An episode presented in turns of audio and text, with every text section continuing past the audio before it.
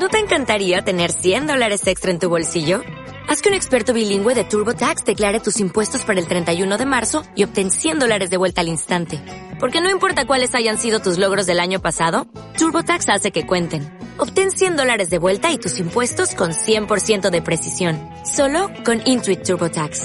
Debes declarar para el 31 de marzo. Crédito solo aplicable al costo de la presentación federal con TurboTax Full Service. Oferta sujeta a cambios o cancelación en cualquier momento. Esta es una producción de Grupo Fórmula. Encuentra más contenido como este en radioformula.mx. Hoy en la conferencia de prensa se dio a conocer los datos de incidencia delictiva para el mes de noviembre. Entonces yo dije, a ver, ¿cómo va la estrategia antidelincuencial del presidente López Obrador? ¿Estamos mejor hoy que cuando recibió el gobierno de Enrique Peña Nieto o estamos peor? Entonces hice un ejercicio muy sencillo. Comparé los delitos cometidos entre enero y noviembre de 2018 y entre enero y noviembre de 2022. ¿Cómo va? ¿Cómo va? ¿Cómo va? Bueno, pues hay buenas sorpresas. En la mayoría de los delitos hay una baja y en algunos una baja importante. Esto obviamente no le gusta a los que no quieren aceptar nada de lo que pudiera estar haciendo el presidente López Obrador, pero los números no mienten y los vamos a ver rápidamente. Lo que se llama homicidio bajó 2.8%, pero el homicidio doloso bajó 9,5%. El homicidio culposo aumentó 10%, pero este aumento se explica porque los homicidios en accidentes de tránsito subieron 21%, o sea, que estamos manejando peor que antes y nos estamos muriendo más en las carreteras. En lo que es el homicidio culposo, igualmente aumentó 10%. Bueno, eso ya lo dije, 10%.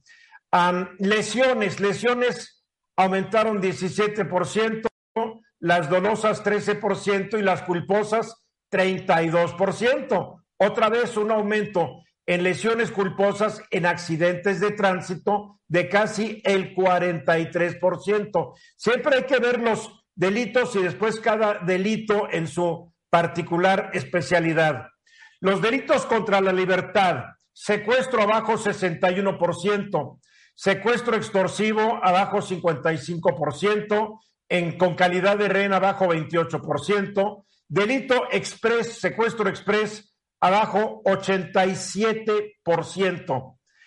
Rapto abajo 20%, sin embargo otros delitos que no se especifican aumentaron 43%. Delitos contra la libertad y la seguridad sexual, aquí sí hay que preocuparnos porque aumentaron 93%. Abuso sexual aumentó 78%. El acoso sexual 306%, hostigamiento sexual 112%, violación simple 28%, violación equiparada 153% e incesto 38%. En esta época del Me uno se preguntaría qué está pasando para ver un aumento tan fuerte en este tipo de delitos.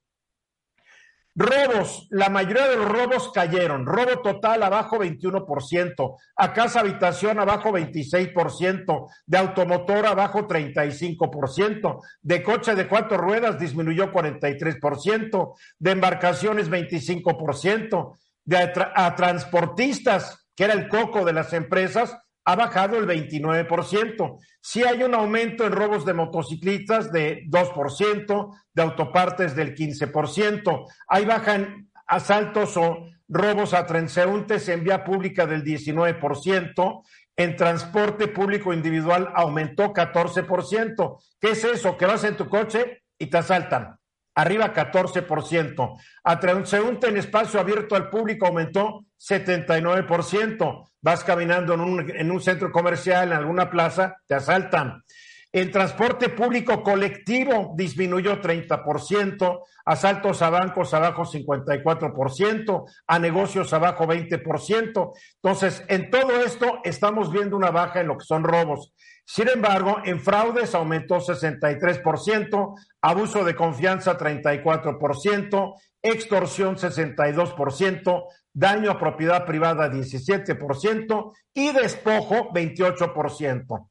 Los delitos contra la familia, otra vez regresamos al mito, aumentaron 47%, violencia familiar arriba en estos cuatro años casi 50%, violencia de género en todas modalidades distinta a la violencia familiar arriba 147%, incremento del 39% en delitos contra la sociedad, corrupción de menores arriba 58%, trata de personas arriba 106%.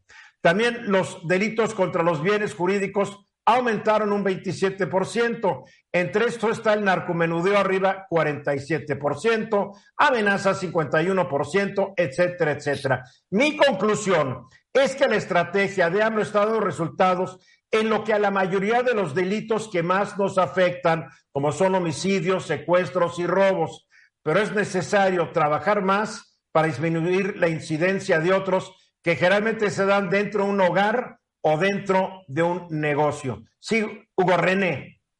Bueno, Eduardo, eh, qué bueno que lo puntualizas porque normalmente eh, las personas hablan sobre la percepción del delito, pero los números duros ahí están. Y si está avanzando, aunque sea poco a poco, pues la verdad es que hay que decirlo, se está avanzando. Ahora, Te digo por qué esta percepción por las malditas redes sociales. Y eh, porque algunos medios, como uno que se llama 24 horas, le encanta subir videos de asaltos, de balaceras, de linchamientos. A eso sí ponen, cuidado, escenas fuertes, pero no dejan de subirlas, ¿eh? Sí, definitivamente. Y bueno, también ahí, lo que hay, hay, que decirlo también, los medios de comunicación, muchos, pues es que ese tipo de cosas son vendedoras, ¿no? Entonces, vaya, no les importa realmente ahí tergiversar la percepción. Por otro lado, yo creo que, que habrá que dividir los delitos sociales, lo que tú estás diciendo, de los delitos, que son más del orden común, de los delitos de crimen organizado. Y en eso se ha avanzado. Los delitos sociales, también hay que recordar que todavía estamos muy cerca de la pandemia, donde también se cambiaron ciertos tipos de comportamientos, sobre todo laborales, en casa y demás, que yo creo que todavía no se ha erradicado totalmente. Liliana. Pero lo que sí es un escándalo es el aumento en los porcentajes eh, de abuso, acoso y violación, donde eh, Eduardo está hablando sobre más de 100%, creo que alguno de esos datos eh, dijiste que era un 300%, o sea, sí me parece... Yo entiendo eso, pero ojo, la autoridad no se puede meter en la casa donde se realizan estos delitos, ¿eh? No, pero sí se pueden tomar políticas públicas encaminadas a prevenir ese tipo de a comportamientos. no va a satisfacer jamás, siempre vas no, a bueno, ver... es que el incremento del 300%... Tú siempre ves el, vaso medio vacío. Pues ni modo que lo veamos este, Oye, perdóname, tenemos menos riesgo a que nos asalten, que nos roben, que nos secuestren o que nos maten. Eso para mí es bien importante, Liliana. Para ti, pero no para el resto de los Ah, para ti no. ¿Para algunos de ustedes no. es importante eso, Álvaro? Me, parece que los niveles que estamos manejando son lamentables en general. Un aumento del 5, una mejora del 5, del 10% no es Ya te escuchamos. Álvaro, ¿para ti no es importante que bajen crímenes como asesinatos, secuestros o robos? Yo creo, que, yo creo que estamos viendo el resultado de 18 años de inseguridad en México y no vamos a resolver, porque esto no es de este sexenio, tiene tres sexenios. Yo lo que estoy de acuerdo con Hugo es además de los números que son positivos, hay que trabajar mucho en la percepción de seguridad. Hasta que la percepción de seguridad no se resuelva, no vamos a tener. La seguridad tiene dos componentes: la seguridad real numérica, como están demostrando en esta presentación, y la, y la seguridad resultado de cómo percibes que te sientes seguro. Y eso cambia cuando empiezas a poder caminar a las 3 de la mañana en la calle con toda tranquilidad. Entonces, claro. el gobierno me parece que para resolver, no este gobierno, les va a tomar varios tenemos 18 años con esto, les va a tomar 18 años cambiar nuestra percepción. Bien, y no, tiene más de 18 años, pero en fin, y tiene razón Liliana, hay que bajar los datos de violencia familiar, etcétera, etcétera. Pero eso es un proceso cultural que va a tomar un largo tiempo. Lo siento, Liliana, pero esto no es de este gobierno, sino de una cultura terrible hacia las mujeres. Ramses Pech. Bueno, yo creo que la estadística ya tenemos los datos duros. La pregunta aquí es cruzarlos. ¿Cuántos de estos delitos que se están denunciando, por eso se está observando, han sido resueltos en cada uno de los puntos que acabas de comentar? Y ahí empezar a trabajar sobre una estrategia de cuánto es la frecuencia y de cuántos son los que realmente tienen que penar alguna días o años en la cárcel en función de cada uno de estos delitos. Creo que es lo que nos está faltando. Bueno, y lo que nos está faltando es decir que generalmente de 100 delitos que se cometen se denuncian 10 y que de 10 delitos se resuelven tal vez uno. O sea, hay muchos delitos que no se reportan y la impunidad es atroz, muy alta en este país y eso sí es responsabilidad del gobierno.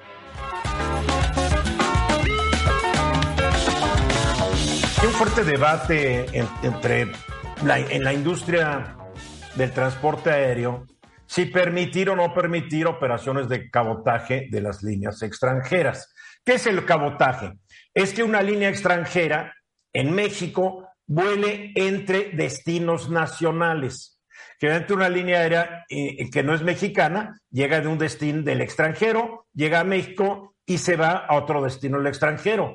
Ahora, lo que está proponiendo aparentemente el gobierno López Obrador para incentivar la industria, dice que para que haya más competitividad, es que una empresa europea, francesa, alemana, estadounidense, canadiense, chilena, argentina, venezolana, cubana, puedan volar, digamos, que de la Ciudad de México a Mérida o de, o de, de México a Villahermosa para que estés feliz ahí, Ramsés, con una gran opción de diferentes aerolíneas. A ver, ¿Qué, ¿Qué, es lo que pretende el gobierno del presidente López Obrador con esto, Hugo?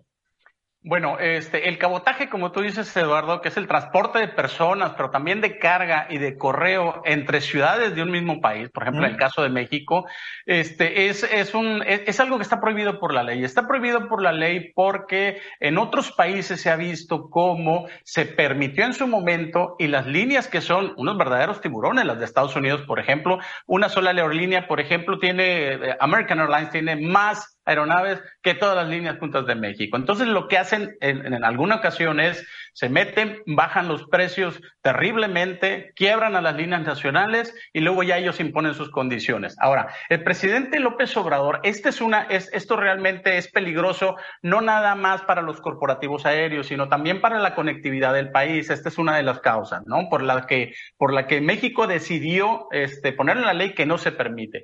Ahora, el presidente Andrés Manuel López Obrador hoy en la mañana eh, puso el cabotaje, este transporte entre ciudades, este, puso el, líneas internacionales, puso el cabotaje como una de las opciones para incrementar los vuelos en el Felipe Ángeles. Desde mi punto de vista, lo que veo como de una forma, pues no muy clara, es, es autorizar el cabotaje simplemente para aumentar el número de vuelos en el Felipe Ángeles.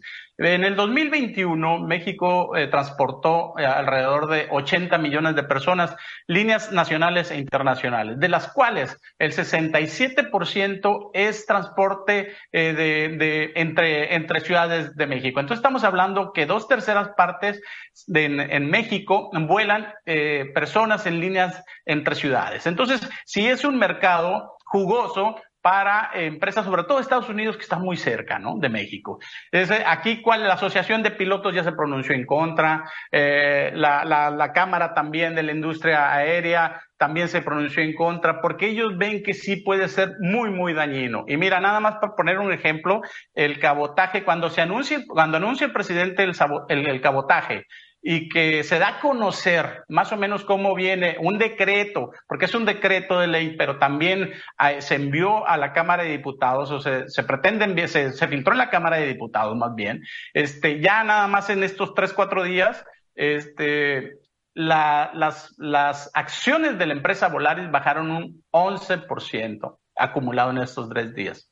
Entonces, sí estamos viendo cómo sí le puede pegar a la industria aérea por un lado. Y por otro lado, por ejemplo, en Venezuela, eh, entra eh, American Airlines en su momento, creo que también entró en su momento en Perú, nada más ahí algunos años, y realmente quebraron y desconectaron algunas líneas aéreas y desconectaron el tráfico entre ciudades ¿Por qué? Bueno, por ejemplo, en México, eh, y esto lo habló también a nivel eh, Secretaría de Comunicaciones y Transportes, se pretende, por ejemplo, que una línea Emiratos, Emiratos, este, la, la, línea de Emiratos Árabes ah, viajaría a México al aeropuerto Felipe Ángeles, del aeropuerto Felipe Ángeles viajaría a Cancún, de ahí podrían viajar a Guadalajara y luego de nuevo podrían viajar a Dubái, por así decirlo. Bueno, lo harían si les conviene. No van a viajar nomás porque tú lo dices. Eso es a lo que voy. Eso es a lo que voy. El problema, el problema también es que, obviamente, van a viajar en las rutas que les conviene.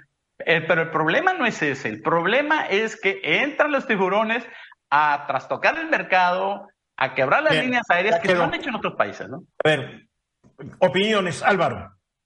Mira, este en 2014 era el tema de discusión en Estados Unidos. O sea, ¿qué pasaba si British Airways o Japan Airlines podía, o LAN, ¿no? Este, podía volar en vuelos locales norteamericanos. Hay una razón por la cual también se trata de, de proteger los mercados. Y la razón por la cual esto llegó a Estados Unidos, tenemos que aprender de los errores y aciertos de otros países la razón por la cual se llega a esta discusión es por la fusión de US Airways y me parece que American Airlines en su momento en Estados Unidos. Y tiene que ver con que había muy pocas opciones. Yo creo que eso es lo que está pasando en México. La verdad es que Aeroméxico está muy disminuido y, tenemos también, por otro lado, nada más Volaris y, Volaris y Viva Aerobús como verdaderas opciones eh, de vuelos. La cuarta aerolínea está Aeromar prácticamente quebrada. Entonces, eh, aquí habría que pensar un poco más en los pasajeros. ¿Quién tiene el dinero, la inversión y el apetito para entrar en el mercado local? Ahora, cuando ves las rutas mexicanas, en realidad, Hugo, estás hablando de tres rutas interesantes eh, para las aerolíneas. La de Guadalajara, México, Guadalajara, México, Monterrey y México, Tijuana. Y la de Tijuana porque podría abrir la puerta al oriente. Por ejemplo, no sé, este, cualquier aerolínea eh, cualquier aerolínea oriental podría volar a la Ciudad de México, Tijuana y podría ser interesante. En el caso de Monterrey, probablemente las americanas hacer México, Monterrey, Monterrey, San Antonio, Monterrey, Houston. Eh, y Guadalajara podría ser un caso similar. Eh, probablemente por ahí alguna en Cancún, que también es uno de los grandes aeropuertos de México, México, Tijuana y Cancún. En ese orden de ideas, mira, no me encanta porque yo tiendo a ser muy de proteger empresas nacionales pero probablemente no hay otra opción para el viajero mexicano que le está saliendo muy caro viajar en México. A ver, ¿por qué en México nos cuesta a veces lo doble un viaje por la misma distancia que dentro de Estados Unidos un vuelo por la misma distancia? Sí, sé que hay muchos factores, lo que ustedes quieran, pero yo ¿por qué tengo que estar pagando lo doble por la ineficiencia de una empresa en México? Digo, o creemos en la libertad de los mercados o no creemos en el libre mercado. Yo como consumidor me vale un cacahuate el futuro de la línea mexicana. Como consumidor quiero que me den, déjame terminar. Lo siento mucho, ya hablaste. Como, como, como consumidor me interesa que me den servicio a mejor precio. Por favor. Eso es en la superficie, Eduardo. Porque al final de cuentas, en otros países se apoderan del mercado y acabas pagando mucho más después. Eso no es cierto. Por favor.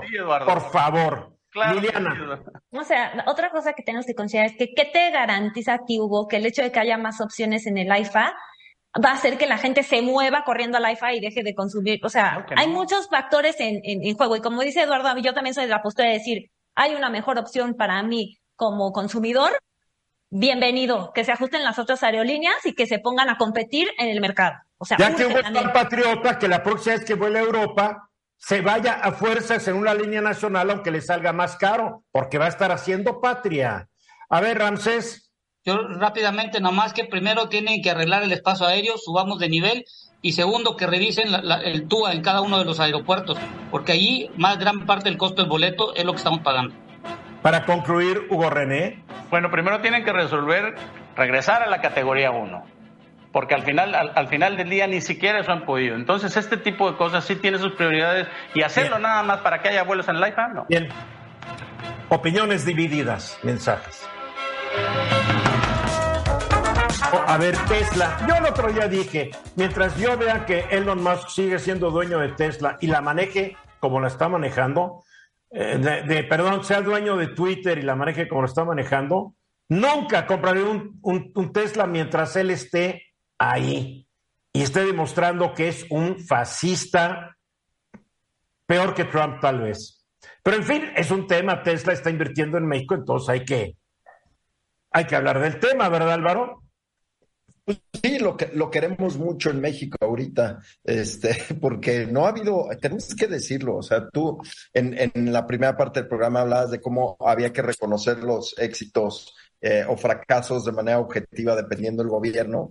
Eh, la realidad es que el gobierno no ha tenido muchas inversiones de qué jactarse, entonces esta inversión ahorita está llamando mucho la atención. Una empresa que entrega al trimestre 344 mil autos, eh, Eduardo, no es, no es poca cosa. Y al final es una empresa con 54 mil millones de dólares de ventas eh, a nivel mundial, o sea, este, funciona bien, tiene una, un buen rango de utilidad y naturalmente que se Eso no lo discuto, eso no lo discuto. mi posición es como, es como haber vivido durante la época de Hitler, no hubiera comprado yo productos alemanes. Cierto, ahorita, naturalmente, ahorita Elon Musk o sea, se ha comportado como un dictador en Twitter, pero dejando eso a un lado y hablando de México y la necesidad que tenemos de, de inversión, eh, pues esta gigafábrica, esta Gig Factory de Tesla, pues requiere una inversión o requeriría potencialmente una inversión de 10 mil, de 10 mil millones de dólares. Eh, tú y yo sabemos, Eduardo, que a lo de hacer estos anuncios los hacen lo más gordos posibles y hablan de la mayor cantidad de generación de empleo, pero cuando de algún modo ya se materializan, normalmente son un poco menores. Aún así, esta inversión para el Estado de Nuevo León es una oportunidad de entrar a un mercado mucho más competitivo. Se lograría a través de esta fábrica, que implicaría una inversión importante para el Estado. La, la noticia le ha dado la vuelta al mundo. No es la primera vez que una empresa de este tipo lo anuncia pero el nombre Elon Musk asociado a un anuncio oficial, este, pues le da una vuelta interesante. Por supuesto, además de las especulaciones de que suceda o no suceda, eh, Marcelo Ebrard eh, al principio de diciembre confirmó que el empresario, que también, como bien dices, es dueño de Twitter, había visitado tres estados en México y que acabó por decidir eh, por Nuevo León. Entonces, definitivamente esta gigafábrica eh, de Tesla en el norte del país, eh, además de dejar una cantidad importante de dinero, pues también es una asociación positiva para Samuel García, el, gobernador del estado, y también generación de empleo en el norte, porque el norte no ha recibido eh, la atención que ha recibido el sur en este, en este sexenio. Entonces, eh, de algún modo eso funciona bien. Ahora, ¿dónde más hay gigafábricas? Pues hay una en Nevada, eh, pero la de Nevada, que yo creo que es el caso que tenemos que poner atención nosotros, se ha ido desarrollando por fases, Eduardo. No, no la desarrollaron de golpe. Entonces, en realidad esos 10 mil millones de dólares muy probablemente los, los veremos irse invirtiendo poco a poco. Para México sería interesante también atender eh, fábricas como la Rivian, que es un competidor de Tesla, que cada una de sus plantas son de 5 mil millones de dólares, son un poco más eficientes, y empezar a traer esa capacidad de manufactura de autos eléctricos en México, por lo menos a mí me parece súper interesante, eh, especialmente porque el consumidor acabará en autos eléctricos. Eh, lo cual es muy interesante también para México. Ahora, por supuesto. Y para nuestros pulmones también es muy interesante. Sí, claro, claro, Eduardo. Eh, y por supuesto, para México tener un ingreso de este tamaño pues, nos ayudaría a tener eh, un aumento en la inversión extranjera directa y también nos ayudaría a fortalecer el Producto Interno Bruto del país. Para mí son, son noticias eh, muy buenas que tenemos que aplaudir y que tenemos que utilizar para promover y tener más empresas de este tipo para alcanzar el mercado de autos eléctricos eh, a nivel mundial, Eduardo. A ver, lo único que a mí me gustaría saber, una fábrica de 5 mil millones de dólares, altamente automatizada y robotizada, ¿cuántos empleos va a realmente crear esta fábrica, mi querido Álvaro? ¿Cuánto va a costar en lo que es consumo de agua en zona que no sé qué tan eh, tanta agua tenga, porque siempre se ve la fábrica y la inversión, buenísimo, iba a ser muchos coches, buenísimo, pero tú sabes que estas fábricas cada vez contratan a menos personas y son altamente contaminantes. Eh, ¿Quién mide el beneficio a la hora de la hora? Pues mira, sí, sí es cierto. Si consideras que Tesla es una empresa de 22 mil empleados, más o menos te puedes dar una idea de cuántos empleados se requieren eh, por producir un automóvil. No tengo la menor idea. No tengo la menor idea. O menos, eso más o menos te puede dar una idea. Bueno, lo que te puedo decir es que es una empresa que, genera relativamente pocos empleos por auto producido. No obstante, y es una de las más eficientes, tú decías, bueno, si Elon Musk es bueno eh, o malo, bueno, lo que sí hay que decir es que es eh, sumamente estricto en términos de la productividad de sus, de sus empleados. Entonces, pero mira, realmente no lo sabemos. Pues 10 mil empleados por fábrica, más o menos, porque Tesla. No, no creo que sean 10 mil empleados, ni a trancazos. Pero no, no es un tema de lo que tú y yo digamos, es un tema, ahí te va, tiene siete fábricas a nivel mundial y pues si quisieras sacar el promedio de los 70 mil empleados, eso te puede dar una idea más o menos de dónde están. Si lo promediaras... Es la producción de automóviles de esta fábrica con la producción de otras fábricas.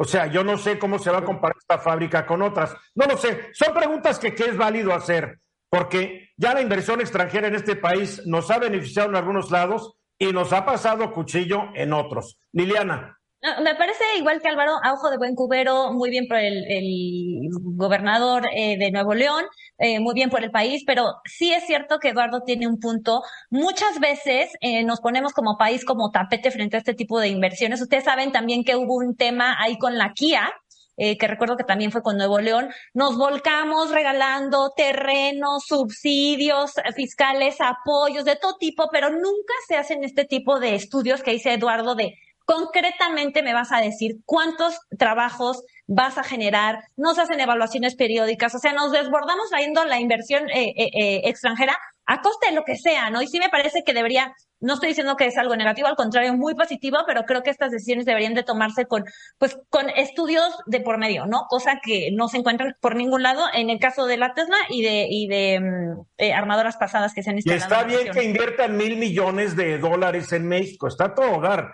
pero ese dinero es de Tesla. Ese no me lo van a dar a ti, ni a mí, ni a nadie. Es de Tesla. Son los fierros de Tesla. Todo va, claro, van a comprar cemento y varilla y van a tener albañiles. Pero sí me gustaría saber, a ver, Ramsés, tú que manejas estos asuntos.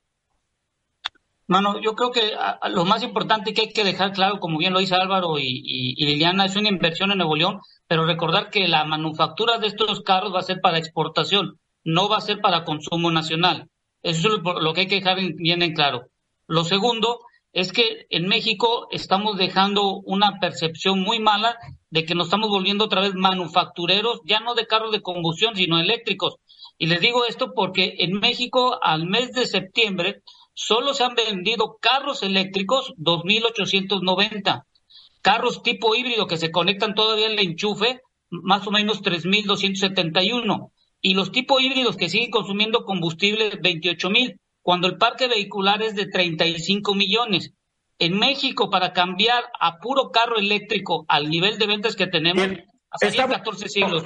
Pero a mí no me importa si va a exportar o va a importar, a mí me importa que genere empleo, se genere riqueza, etcétera. Si los coches se van, se, se irán, ya habrá otra marca que los haga en México con el tiempo. A ver, Hugo, bueno, eh, Eduardo, la automatización es inevitable y hasta las compañías mexicanas obviamente van a tender hacia allá. Yo creo que en este sentido eh, lo importante también es la, cantidad de impuestos que va a provocar esto y que se van a quedar en México. Eso por un lado. es que no sabemos, no, sabemos, como lo dijo Liliana, qué, qué qué facilidades les van a estar dando. Acuérdense que cuando una, un gobierno le da facilidades fiscales a una empresa, son nuestros impuestos los que acaban cubriendo ese hueco. Álvaro. Mira, cada una de estas fábricas, mientras ustedes discutían el tema, buscaba una, la fábrica en Nevada de Tesla genera 3.000 empleos en temporada pico y 1.800 en la temporada baja. 3.000 empleos en la zona de Nuevo León. La verdad son buenos. Oye, ¿les van a pagar lo mismo en Nuevo León que en Nevada? Seguramente sí, con los corporativos hay veces no tienes de otra más que alinearte. Bueno, es que la industria automotriz en México generalmente no ha pagado lo mismo a sus obreros en México que en Estados Unidos. Yo creo que en ninguno. Mira, yo, yo creo que el para mí es bueno que esté Tesla en México, me parece que es bueno tener una fábrica más, 100% este, genera rentas, genera algunos empleos indirectos, y si yo tuviera que elegir entre tenerla y no tenerla, prefiero tenerla. Ahora bien, lo que sí esperaría es una buena representación del gobierno y que estén los intereses de mexicanos sobre los intereses eh, extranjeros. Ese será el reto, habrá que ver los detalles. Eh, insisto, me parece una nota positiva. Habrá que ver cómo sale el saldo. Todo, el diablo está en los detalles, no hay que olvidarlo. Ahí está el diablo, siempre. Mensajes.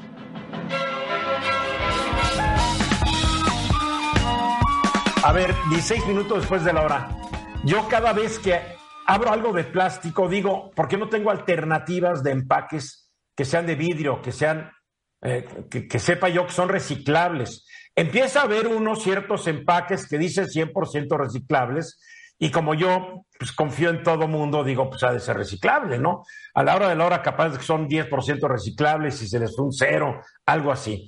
Pero uno ve documentales donde hay kilómetros cuadrados del mar cubiertos de plástico flotando, bolsas, botellas, o sea, es terrible lo que está ocurriendo. Se recicla una ínfima parte del plástico en desperdicio y pese a que sería un gran negocio, pues la gente no le está entrando porque obviamente debe haber mejores negocios. ¿Cómo está este asunto en México, Liliana? Así es, Eduardo, tienes toda la razón y también pues eh, nos hace falta mucha más educación respecto al plástico y a cómo se puede reciclar el plástico, ¿no? Eh, empezando también por decir que eh, hay mucha gente que trata todos los días de que no se use plástico, ¿no? Y que los empaques no sean de plástico, etcétera, etcétera. Pero la verdad de las cosas, Eduardo, es que sí es un material que, nos guste o no, es muy útil, ¿no? Es duradero, conserva los alimentos, incluso eh, les diría que tiene usos médicos, ¿no? Este, hay algunas aplicaciones biónicas que se hacen con, con, el plástico. Entonces, bueno, nos guste o no, eh, es útil, ¿no? Ahora, tienes toda la razón, eh, Eduardo la contaminación que se genera a partir del plástico, pues es de preocuparnos, ¿no? Eh, eh, decía Eduardo, se recicla poco. Tengo un dato que, la verdad, eh, al momento de encontrarlo, a mí me sorprendió muchísimo, que dice que, según el Programa Ambiental de las Naciones Unidas, solo el 9% de todos los plásticos manufacturados son reciclados y cerca del 80% termina ya sea en los tiraderos o bien eh, en el medio ambiente, ¿no? Y eh, bueno, pues el resto ya son quemados al aire libre y evidentemente pues esto tiene una repercusión súper importante en la contaminación y en el, en el calentamiento eh, global, ¿no? Ahora, lo que les decía sobre la educación relacionada con el plástico es porque yo tampoco sabía, pero hay siete tipos de plástico, ¿no?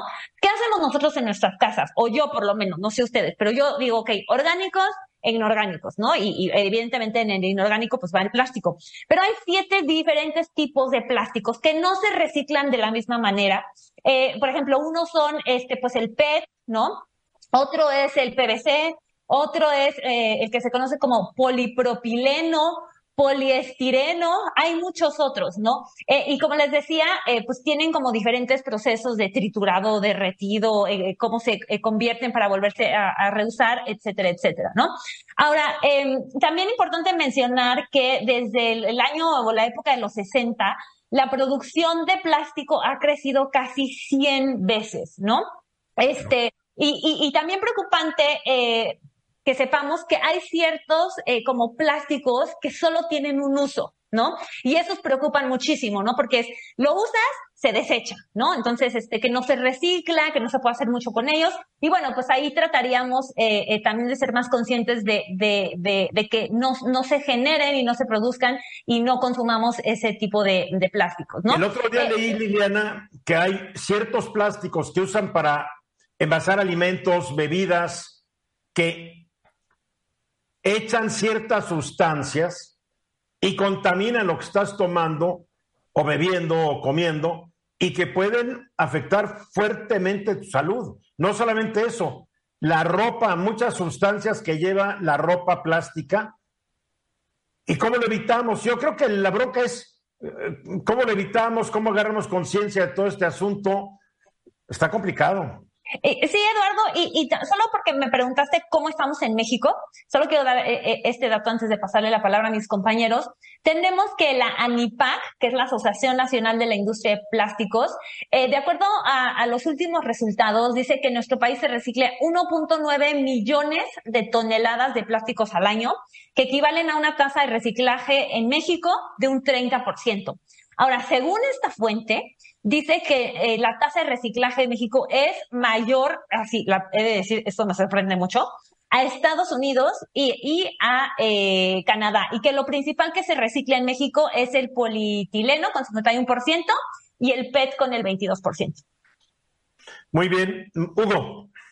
Oye, Liliana, a ver, no me queda claro. Entonces, ¿cuál es el plástico que hay que evitar porque no es reciclable o porque es muy difícil reciclarlo o muy caro? Porque eso también no hay un no hay una información muy clara sobre el, sobre esto. También cuáles son biodegradables y cuáles no son biodegradables yo creo que aquí habría que ser muy muy claro.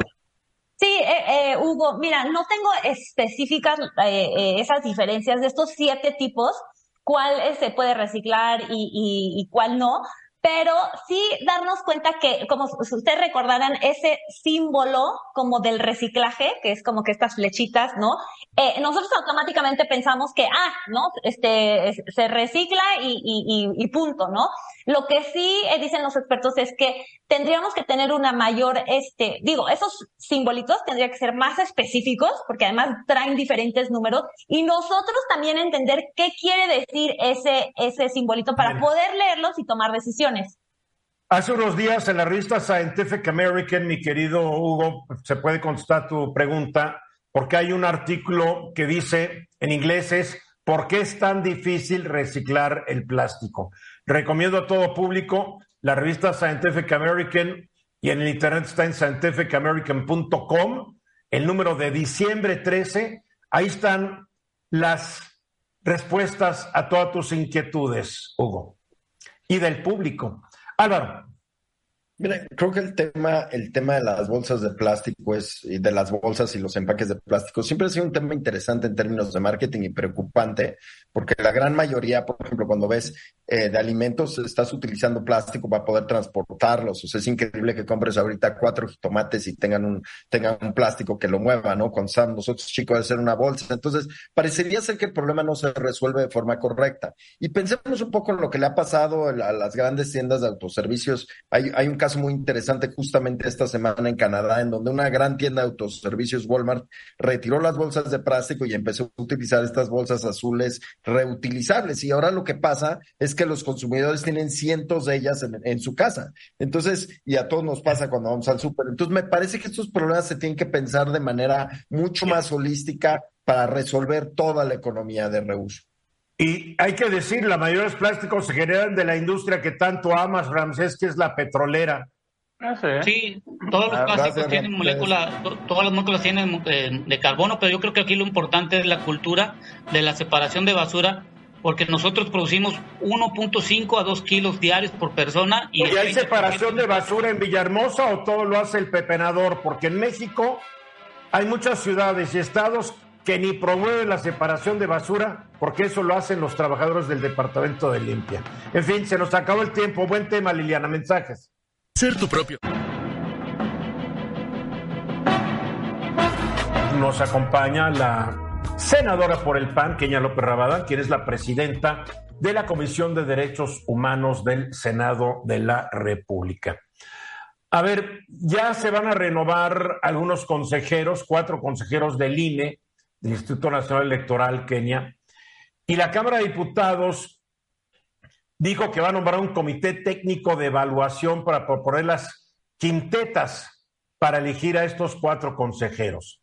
Aquí lo importante es saber si este comité técnico de evaluación es legal o no es legal, está considerado en la ley o no está considerado en la ley, porque ya vemos que la mayoría de la, del Congreso mexicano en manos de Morena le encanta aprobar eh, reformas constitucionales, eh, leyes que van en contra de la Constitución, etcétera, etcétera.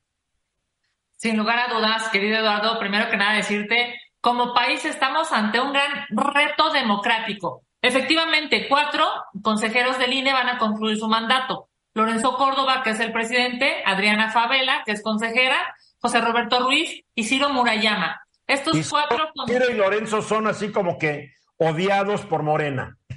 Ah, son, yo diría, son los dos consejeros que han levantado la voz y han fijado posición pública, ¿no? Y ante eso, pues claro que generas una reacción gubernamental, porque entre otras cosas, pues el, gobierno, el presidente está, tiene una lógica distinta y distinguible, ¿no? a ver si no se le ocurre a uno de estos dos hacer un autoatentado, ¿eh?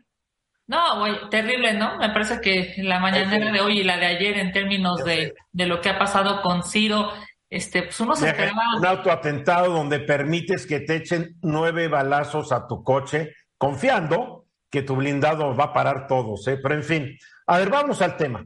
Sí, pues mi afecto y reconocimiento a Ciro desde aquí, desde tu programa.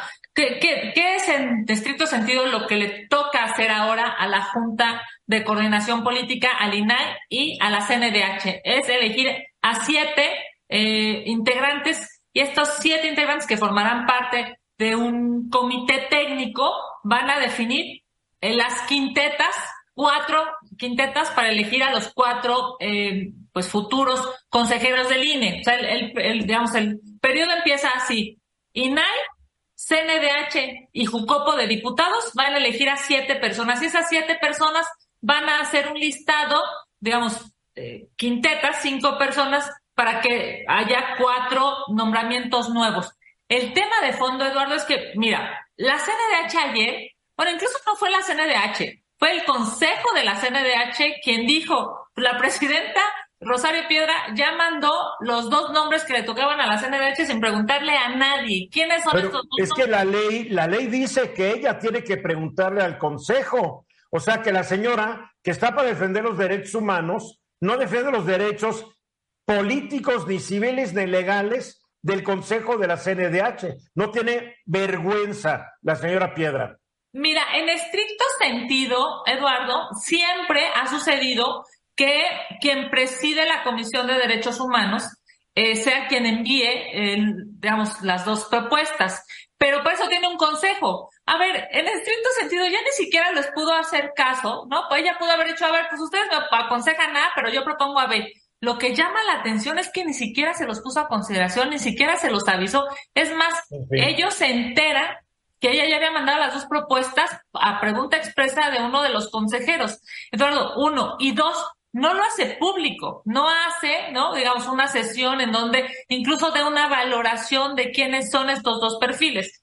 Ella propone a María del Socorro Puga Luébano y Ernesto Isun Vera ha, digamos, se ha viralizado en las redes sociales que en el currículum de María del Socorro Puga Luébano lo que se puede leer pues es que tiene una, eh, digamos, una capacitación en yoga y en risoterapia. Y no es broma, ¿eh? Me refiero a eso, es lo que, lo que está publicado en las redes sociales. ¿Quién es Ernesto? Está bien que sea risoterapia, se ha de reír mucho, ya estar feliz riéndose. No, bueno, sin lugar a dudas se necesita, se necesita un gran sentido del humor para esto que está pasando en la política, pero la realidad es que se necesitaba a un experto en democracia, a un experto en, eh, construcción, digamos, de acuerdos para poder definir en estricto sentido el INE lo que va, digamos, este comité técnico lo que va a definir es quiénes son los mejores perfiles para el INE.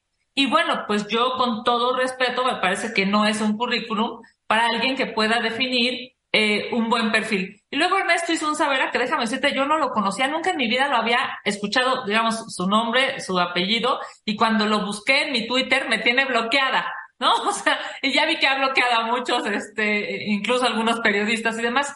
Pero bueno, pues por supuesto que ya me ocupé de investigar quién era. Y es un, es un académico, es un investigador que claramente no tiene una posición a, eh, a favor de la oposición y sí tiene una posición a favor del gobierno. En fin, esas son las dos eh, posiciones de la CNDH. Eduardo, algo que yo diría es muy lamentable porque claramente pues se hizo en lo oscurito, se hizo de la manera, yo diría, menos transparente y menos democrática posible. Hoy, por cierto, hoy el INAI ha resuelto sus otros dos lugares. Recordemos, dos son de la CNDH, dos son del INAI y tres son de la Jucopo de Yo aquí tengo la semblanza de Ernesto Isun Savera.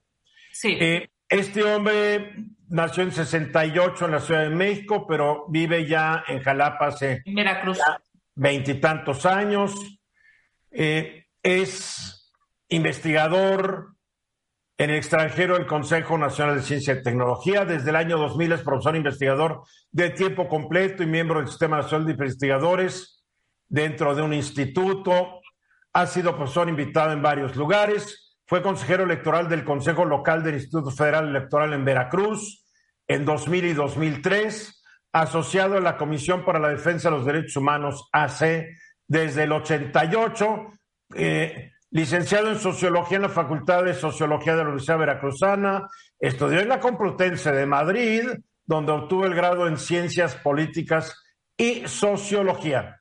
eso es su currículum académico, no dice nada que esté relacionado con Morena ni nada.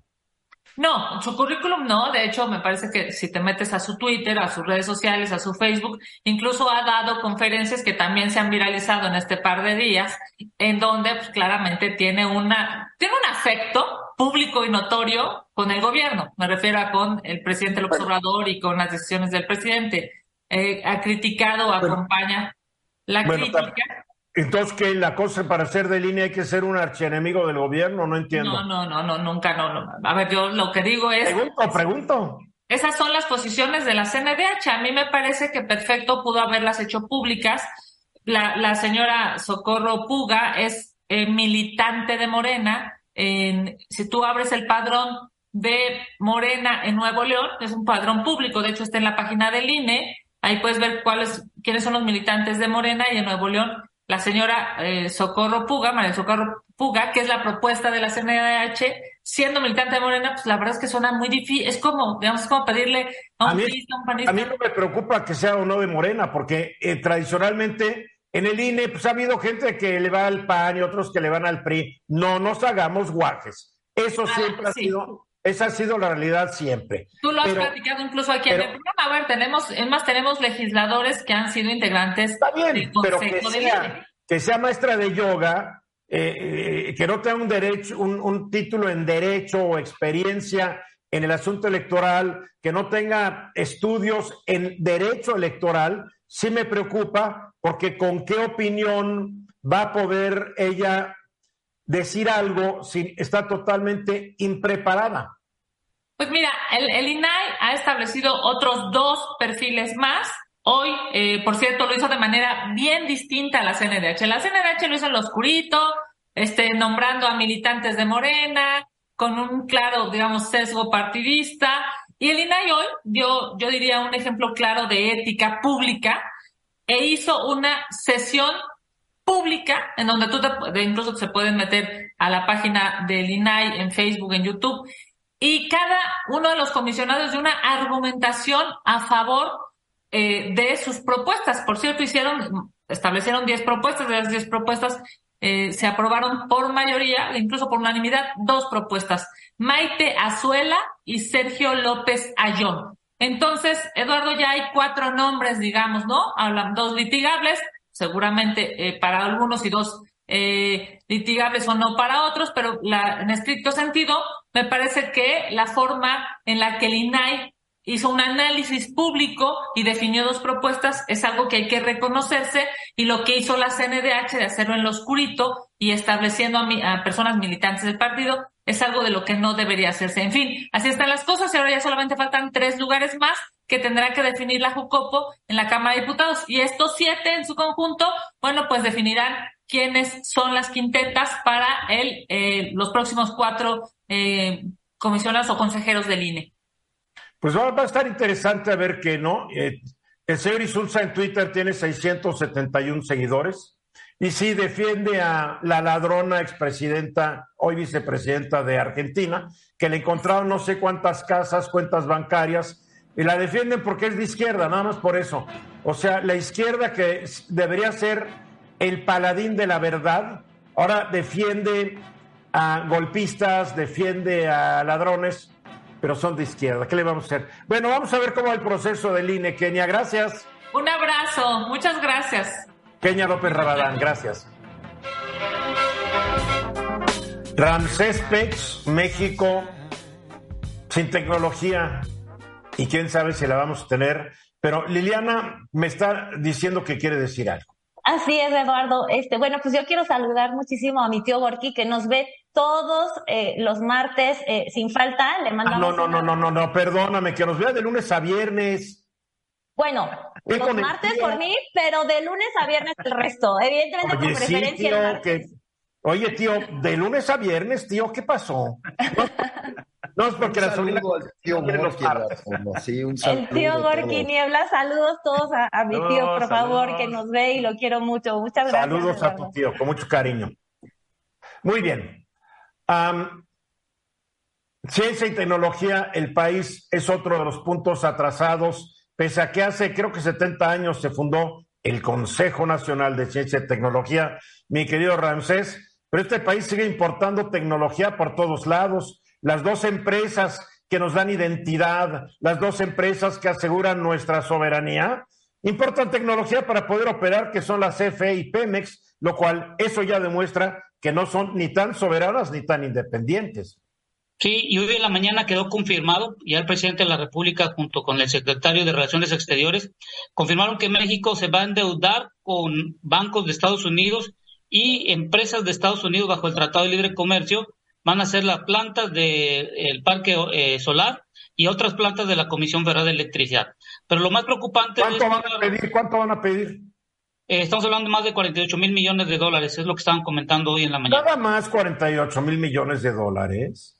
Nada más. Pero, pero el problema no es ese, Eduardo. Cacahuates, porque a fin de cuentas los tenemos que pagar nosotros, no el gobierno. Bueno, pero el problema aquí es que en México se invierten en ciencia y tecnología al año solo 10 mil millones de dólares, de los cuales el gobierno federal solo invierte 3 mil millones de dólares. En Estados Unidos se invierten 700 mil millones de dólares y el gobierno federal está invirtiendo entre 200 y 300 mil millones de dólares. A ver, pero dime una cosa, te voy a ir interrumpiendo porque tú siempre estás muy esotérico. 7 a 10 mil millones invierte México en este rubro, el 75% en la entidad privada, como lo estás diciendo, y el 25% el gobierno. ¿Dónde están los resultados de eso? No, es que la, ciencia, ciencia y tecnología que investigamos aquí no generan patentes para influir a, nivel mundial. Son nomás inversiones de estudios o algo por el estilo que están realizando, pero, no entonces, ¿para qué, entonces, ¿para qué sirve? Pregunto. Para nada, la ah, verdad no sirve para nada. O sea que son 7 a 10 mil millones de pesos, eh, de dólares, que en su mayoría se van por la basura. Y te lo digo porque imagínate si hubiéramos el COVID-19, si no hubiéramos tenido acceso una, a la patente y a todo lo que se pudo abrir en un momento dado por la urgencia mundial, ¿cómo estaríamos el día de hoy? Bueno, no, dieron la patente, los del COVID no dieron patente, lo guardaron con... Aquí, perdóname, eh, nosotros la única vacuna mexicana, la Abdala, creo que se llama Abdala, ¿cómo se llama? Patria. La Abdala es la cubana. ¿Cuál es la mexicana? Patria. Patria. patria pues seguimos que haga patria porque no aparece por ningún lado. En una conferencia de prensa hace unos días, el presidente dijo, ahí va, ahí va, eh, va, va, a venir la directora de CONACID para decirnos cómo va, pero entre que va y va, la directora no ha dicho nada. Bueno, y ya para, y para concluir, mira, Estados Unidos en días pasados eh, hizo un experimento después de 60 años y logró la fusión nuclear. Esta fusión nuclear va a estar lista a nivel, a nivel industrial antes del año 2050 y esto significa que van a tener energía infinita. En México lo que tenemos se llama fisión nuclear, que es lo que tenemos en Laguna Verde, y esto es por el, bombardeo que se da al uranio. La fusión es la unión de dos átomos y esta forma de tecnología creo que nos estamos peleando con nuestro socio comercial en el presente, pero no viendo hacia el futuro. Y el inconveniente es que, querramos o no, ya quedó demostrado hoy en la mañana, que nosotros dependemos de las investigaciones que se hagan en, nuestros, en nuestro vecino. ¿Por qué? Porque invierte bastante dinero y nosotros tenemos que importar la tecnología. Llámense carros eléctricos, llámense en el sector salud, llámense en la parte tecnológica, llámense en el conocimiento. Todo lo tenemos que importar, querramos o no, los próximos tres hasta ocho décadas todavía más. Pues México siempre ha estado trazado en este rubro, siempre, porque nuestros presidentes no han entendido de qué se trata, porque no tienen formación científica, tienen formación raterística. Hugo, Oye, Eduardo, y bueno, también hay que decirlo, una vez que los científicos, algunos mexicanos que estudian en el extranjero, que estudian aquí en México, una vez que salen, no encuentran ningún instituto donde desarrollarse por un lado. O sea, tienen que ir a Estados Unidos, por eso es la gran fuga de cerebros. En México se han dado muy, muy buenos científicos, pero no trabajan aquí, no trabajan en México, eso hay que decirlo. O sea, no tiene caso tampoco. Obviamente hay que formar las cosas, sí hay que formarlos, no se trata de que porque importamos tecnología no hay que formar cuadros, pero al final del día no existe, no existe una política y ahora menos, ¿eh?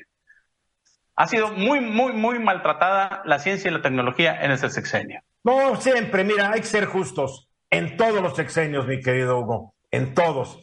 Eh, el anterior director de, del CONACIT, con Peña Nieto, tenía un chef personal para darle de comer todos los días. Digo, ha sido un abuso, ya ha sido un descuido.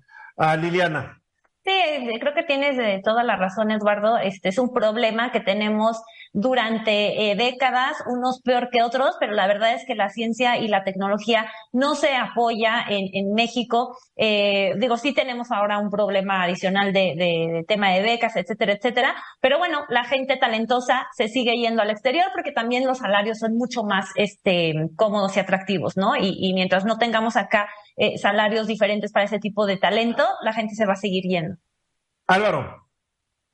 Mira, creo que también tenemos que ser honestos. De repente somos poco duros y no reconocemos. Eso nos pasa desde que hablamos de la selección mexicana hasta ciencia y tecnología. La realidad es que México compite eh, con todo el mundo por talento. Cuando ves lo que está haciendo Alemania por capturar talentos, lo que está haciendo Singapur por capturar talentos, Francia, Estados Unidos, pues también México, no, entre que no le metemos ganas y los otros andan más gallos que nosotros, pues perdemos mucho talento. Yo creo que más que lamentarnos del pasado, tenemos que concentrarnos en, ver qué tenemos que hacer y empieza con el discurso en casa, Liliana. Si en las clases medias, en las clases altas, más las medias, donde realmente empieza a haber un acceso a la educación, lo primero que hacemos es decirle a nuestros hijos lo malo que es México y lo rápido que hay que irse, pues menos se va a poder. Lo que pasa es que es muy fácil hacer responsable al gobierno de todo, pero empieza... Es el gobierno ser responsable porque es el principal promotor de lo que sucede en este país, mi querido Álvaro. Lo siento, el gobierno debería ser el principal promotor. Y nosotros también, Eduardo. La mayoría de la educación en este país es privada, seamos francos. Entonces, si queremos, si queremos. la, mayor educación en este país no es privada. La, mayoría de los estudiantes que estudian ingeniería están en escuelas públicas. Eduardo, me refiero a la fuga de talentos, viene de escuelas privadas. La mayoría de la fuga de talentos viene de escuelas privadas, lo cual quiere decir que viene de clase media y alta, ni modo, nos guste o no. ¿Y por qué se van? Pues porque no hay oportunidades y por el discurso así. Ya nos tenemos que ir, ya, mañana 3.30, los espero.